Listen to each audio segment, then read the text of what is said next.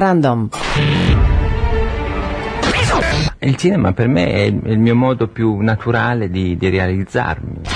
I'm much more comfortable criticizing people behind their backs. Al otro, a Borges, es a quien le ocurren las cosas. Random, una selección cultural, por Bernardo Borkenstein.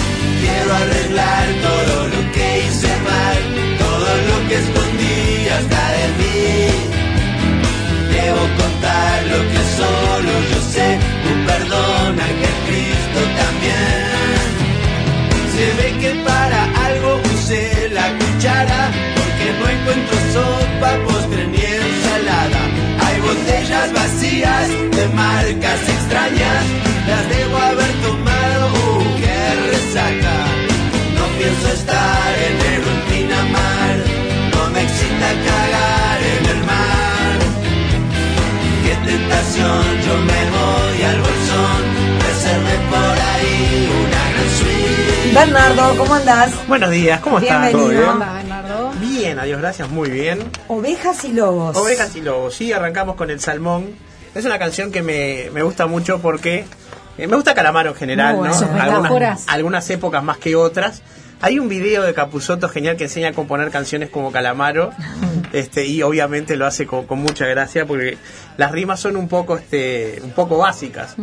Entonces la, la razón por la cual este usa salmón es porque le rima con dirección y después tiene que meter bolsón. Entonces eh, se genera esa metáfora que está muy buena, ¿no? La idea de que si uno es como el salmón va contra la corriente, pero el salmón va contra la corriente por instinto y va a desovar y morir. No, no hay nada heroico en lo que hace el salmón, está programado como si fuera una computadorita para hacer eso. Entonces, como la semana pasada habíamos estado hablando un poco de un tema para tratar hoy, el tema de la masa y cómo la gente sigue como oveja ciertas cosas, eh, siempre parece ¿no? que la idea de- del salmón fuera lo distinto, pero en realidad lo que siguen tanto ovejas como salmones son programaciones diferentes. Instintivas. Son esclavas de ese set de instrucciones que vienen en los genes y no pueden cambiarlo. Las personas sí podemos cambiarlo. En este caso yo recomiendo, pero recomiendo muchísimo un libro precioso de Germán Gese que se llama El Lobo Estepario. ¿sí? que eh, Germán Gese tiene una serie de novelas iniciáticas donde cada una de ellas la remite a un maestro. El Lobo Estepario está remitido a Nietzsche, después está Siddhartha, obviamente a Buda, y este y así este, la- las otras que algún día le, le dedicaremos a Gese un, Sí, un random porque vale la pena.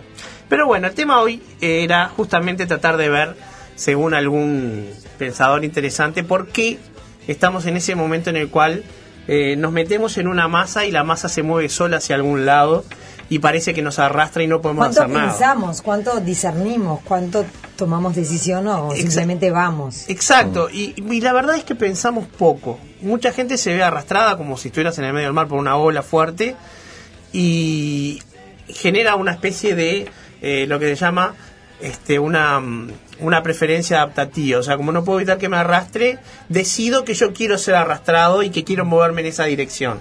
Entonces es mucho más fácil decir, sí, yo voy para allá que eh, sentir que me están llevando contra mi voluntad. A los efectos de mi ego, Sí. de mi autoestima, es mejor. Como un disciplinamiento. y como una resignación, es como el, el chiste horrible ese de que si no podés evitar la violación, relájate y goza, ¿no? O sea, es una barbaridad, pero eh, de alguna forma se plantea ese, me- ese, ese, ese mecanismo. No puedo evitar una fuerza mayor, entonces me convenzo que eso es lo que quiero. ¿Y cuál es el problema? Yo voy a traer hoy a dos pensadores que a mí me fascinan, que son Ortega y Gasset y José Ingenieros.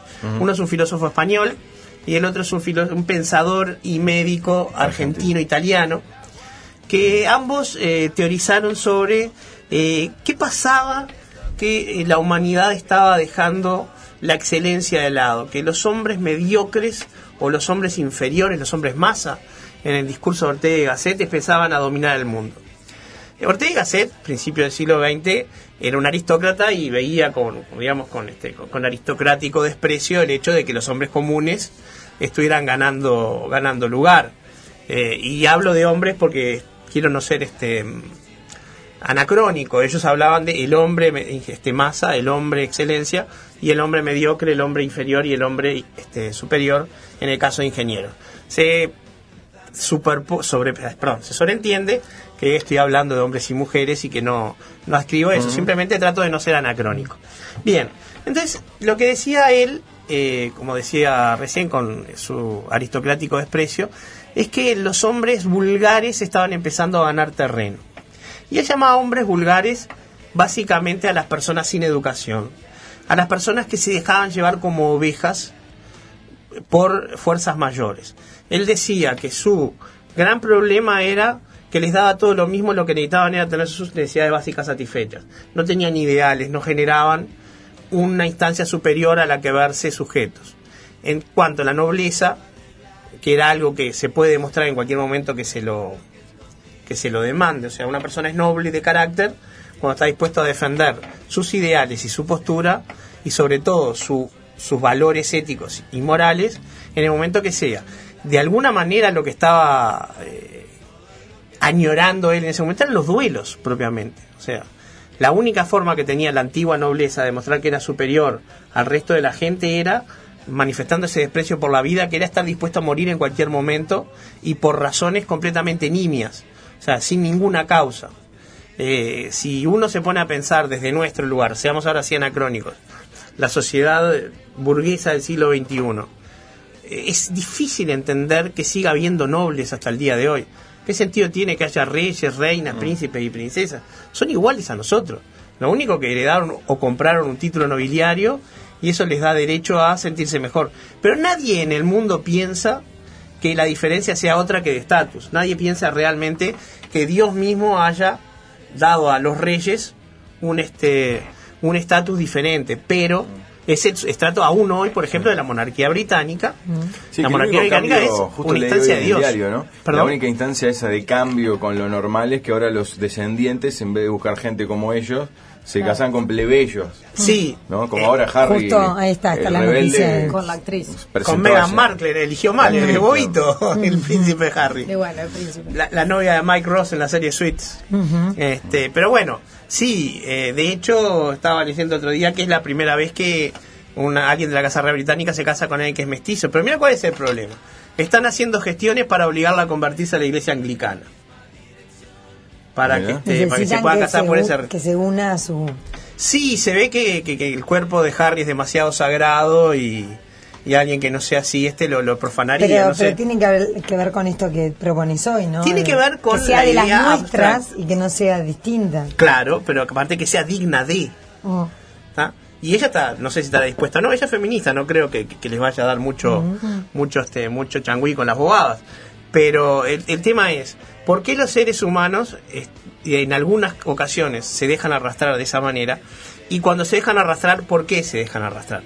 Porque hay veces que es inevitable que eh, ciertas causas eh, requieren que uno vaya activamente y cuando uno va a estar dando una, una postura real. No voy a decir que lo que pasó, que se conmemoró ayer, si no me equivoco, lo del 1983, el acto del obelisco, que eso fue otra cosa que una manifestación de voluntades. Eso fue realmente algo, una gran cantidad de voluntades activas que estaban dando un ¿no fue? mensaje. ¿Eh? Fue el lunes que era Fue el lunes, sí, 27. sí, fue esta semana, sí, sí. El 27, ¿verdad? Sí. Sí, fue el 27. Eh, Lo que hice, me me olvidé que día era hoy. Este, ent- pero es muy distinto eso, por ejemplo, a lo que pasó la semana pasada o esta misma semana con los piquetes autoconvocados por los niñitos estos que desaparecieron.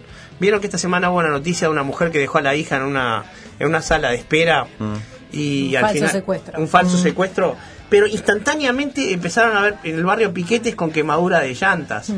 ¿Qué es eso? Digo, ¿Qué, qué es esa, esa forma de, de saltar rápidamente? No sabemos por qué, no se verificó. Un pobre hombre que era un médico que además de la clínica que había ido a denunciar eso fue, este, fue agredido. Y sin ningún tipo de pruebas, sin ningún conocimiento de lo que está pasando, las muchedumbres saltan y reaccionan ante ciertos estímulos. Y de eso era de lo que habíamos estado hablando, que por qué la gente está dispuesta a creer cualquier cosa. Acá me voy a venir un poquito más acá, voy a dejar a, a ingenieros y, y a Ortega Gassetti, voy a hablar de un argentino moderno que me gusta mucho lo que hace y que si no me equivoco lo entrevistaron ustedes, que es Darío Stranheimer. Sí. Que él, eh, cuando estaba hablando un poco del tema de la posverdad, hablaba de que la sociedad actual tiene ciertas características que la llevan a caer en la legitimación por esta posverdad. Vamos a entender qué es la posverdad. La posverdad, ya lo hemos hablado una vez, es creer una cierta cosa, pero por, eh, por razones que no tienen nada que ver con la evidencia.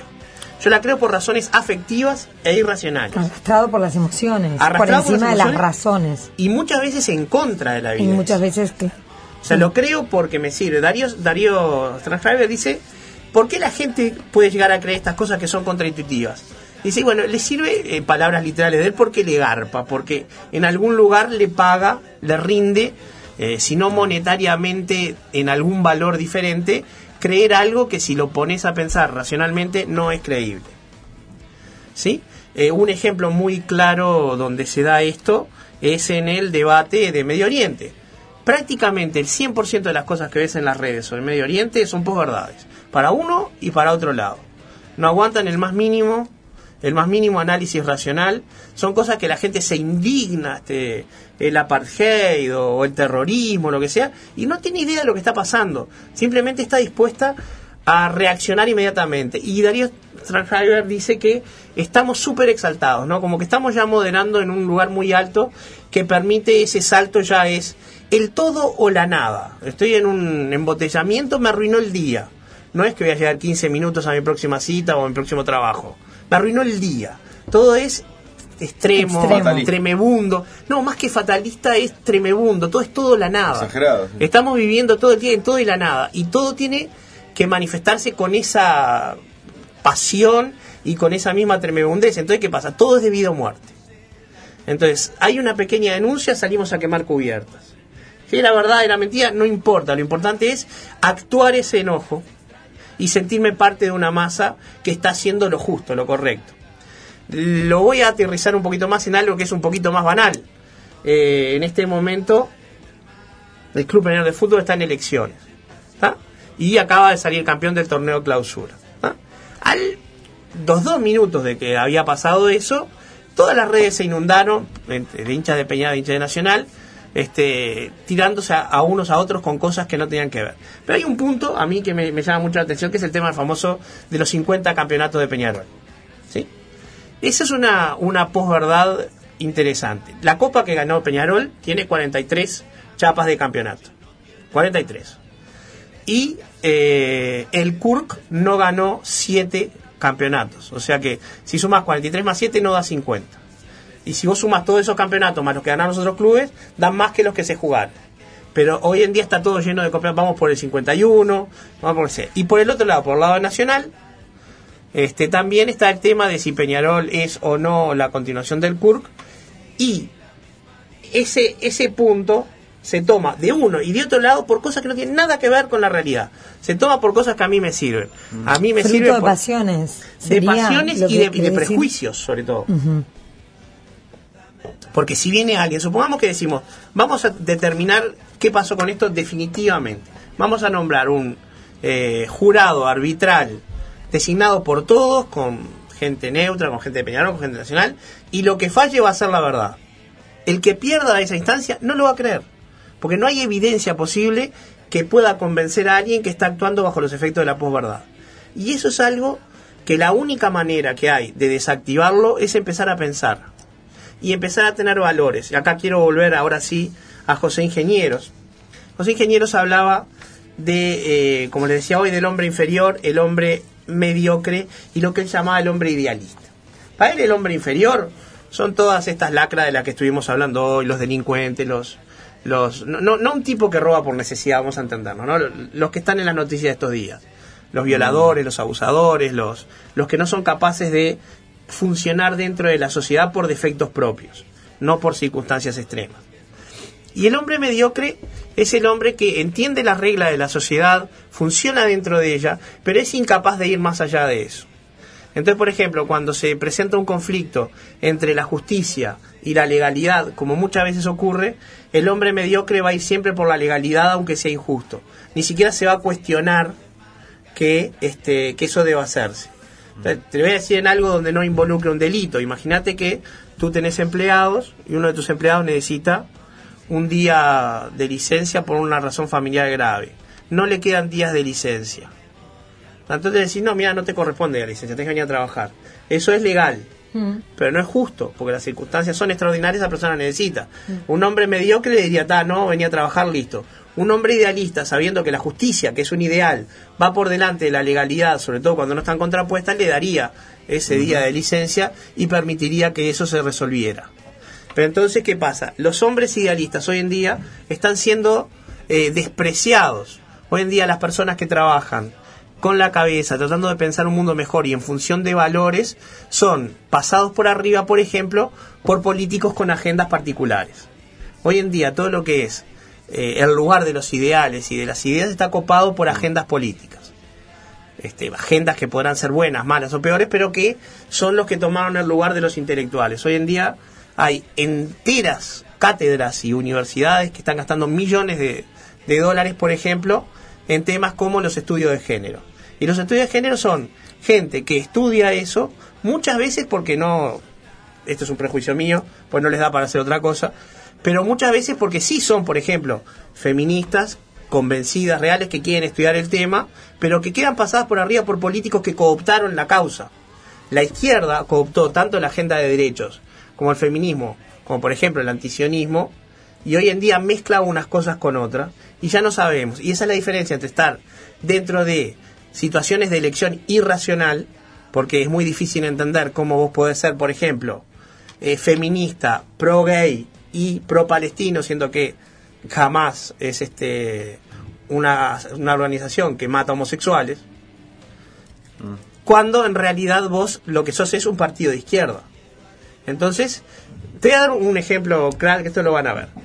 Alguien tuvo la genial idea en una marcha de a la bandera, al color de la bandera de la inclusión, este, agregarle una franja marrón y una franja negra para que no se sintieran excluidos los homosexuales negros o los afrodescendientes, como se dicen en un lenguaje políticamente correcto.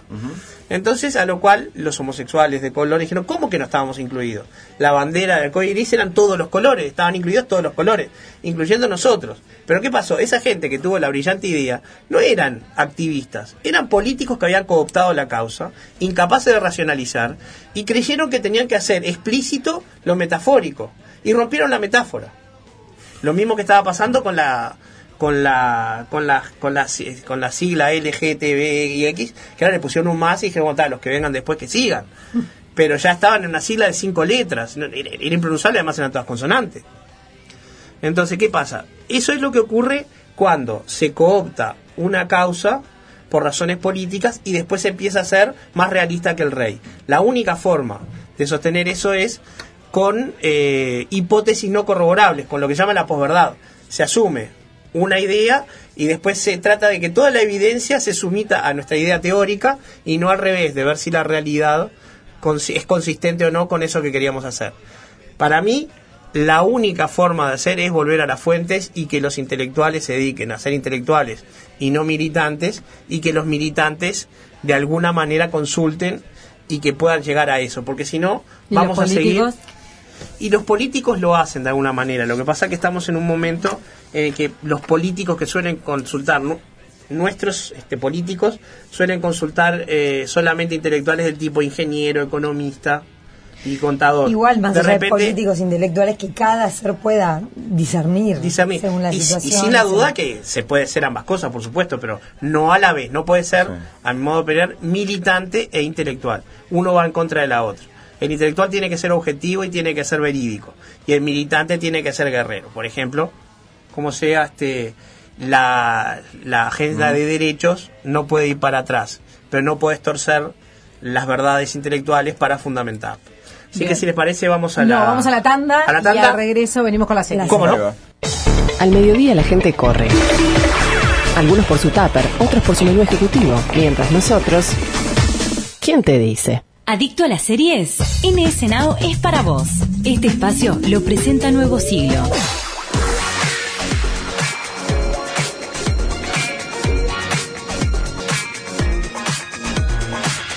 ¿Qué has visto, Bernardo? Buenas, ¿qué tal? Bueno, vamos a matizar un poco, vamos a, a cortar con tanta dulzura, dije. y traje una serie de matiné, una de esas que me encantan, pero sobre todo la posibilidad de recuperar un actor que los que seguíamos la serie Criminal Minds lo hemos perdido este año, que es Shemar Moore, un actor afroamericano de acción que ahora protagoniza la serie SWAT. SWAT doble, con W. SWAT. Un equipo SWAT es un equipo de, eh, a- de respuesta rápida a situaciones de emergencia. En la década del 70 había una serie que duró muy poco porque se la consideró demasiado violenta para la época. Y era básicamente un montón de operativos entrenados que iban en una camioneta van negra que llegaban a lugares donde había situaciones de rehenes o bancos que estaban siendo asaltados o cosas por el estilo. Que es para lo que se creó SWAT. Que es para lo que se El creó equipo, SWAT, exactamente. claro. Entonces tienen francotiradores y oficiales de... Las películas son eh, los que se tiran todos de negro con las cuerdas. Exacto, esos son los de invasión, Mm. digamos, los que entran al, al local. Y después están los francotiradores, que son los que tiran a 358 kilómetros y le pegan a la vela, a la llama de una vela y la apagan. Me pegan entre, entre ceja y ceja. Exacto. Esta serie está protagonizada, como digo, por Shemar Moore, que, que se llama el personaje de él, Daniel Harrelson, igual que el de la serie original. Y es una de esas series en blanco y negro. Los buenos son buenos, buenísimos. Los malos son terriblemente malos y los odiamos, como ya habíamos dicho. No te confundís, es un divertimento. Pero, ¿qué pasa? A los que les gustan las series de acción, con muchísimas persecuciones, explosiones, tiros, balas, todo eso, golpes, eh, se van a divertir. A los que no aguantan mucho de esto, de a poquito. De todas maneras, esta serie este, está saliendo por capítulos semanales, no es que la subieron toda junta y la, y la están dando. Realmente está muy buena, eh, se puede ver en, en la matiné, como te decía. ¿no? Es un momento bárbaro para de, desenchufar un rato el cerebro y no pensar. Mensaje claramente este qué grande que es Estados Unidos, ¿no? Claro. Claro. Así que bueno, recomiendo SWAT. Bien, para uno, antes de despedirnos, un par de mensajes. Dale. Dice, muy buena columna, la credulidad más que la posverdad. ¿No será porque caen los velos y vimos que todos son cuentos como nos dijo León Felipe? Entre otras cosas, lo que siempre pasó, pasa y pasará. Hoy se ve y nada queda confirmado ni aclarado. Dice uno por allí. Quiero creer que no, quiero creer que hay verdades y que, y que se puede superar, ¿no? Y otro dice, Bernardo, de esa manera sobrevivió nuestra especie Homo sapiens, con el desarrollo de la conciencia cognitiva. Creemos en lo que no existe. Sí, eh, esa es la teoría de Yuval Harari, es verdad, pero podemos igual, cuando hay evidencia empírica de algo, creerlo por esa evidencia y no a pesar de eso, ¿no? No es lo mismo la existencia de Dios que la existencia de este vaso que tengo en la mano. Bernardo, muchas gracias y nos vemos la semana que viene. Hasta el jueves que viene. Hasta Que después, pase Bernardo, bien. Que pase bien. Presentó este espacio Nuevo Siglo. Con NS Now, mira todas las temporadas completas de esta serie donde y cuando quieras. Informate a nuestro sitio web o llamando al 1715.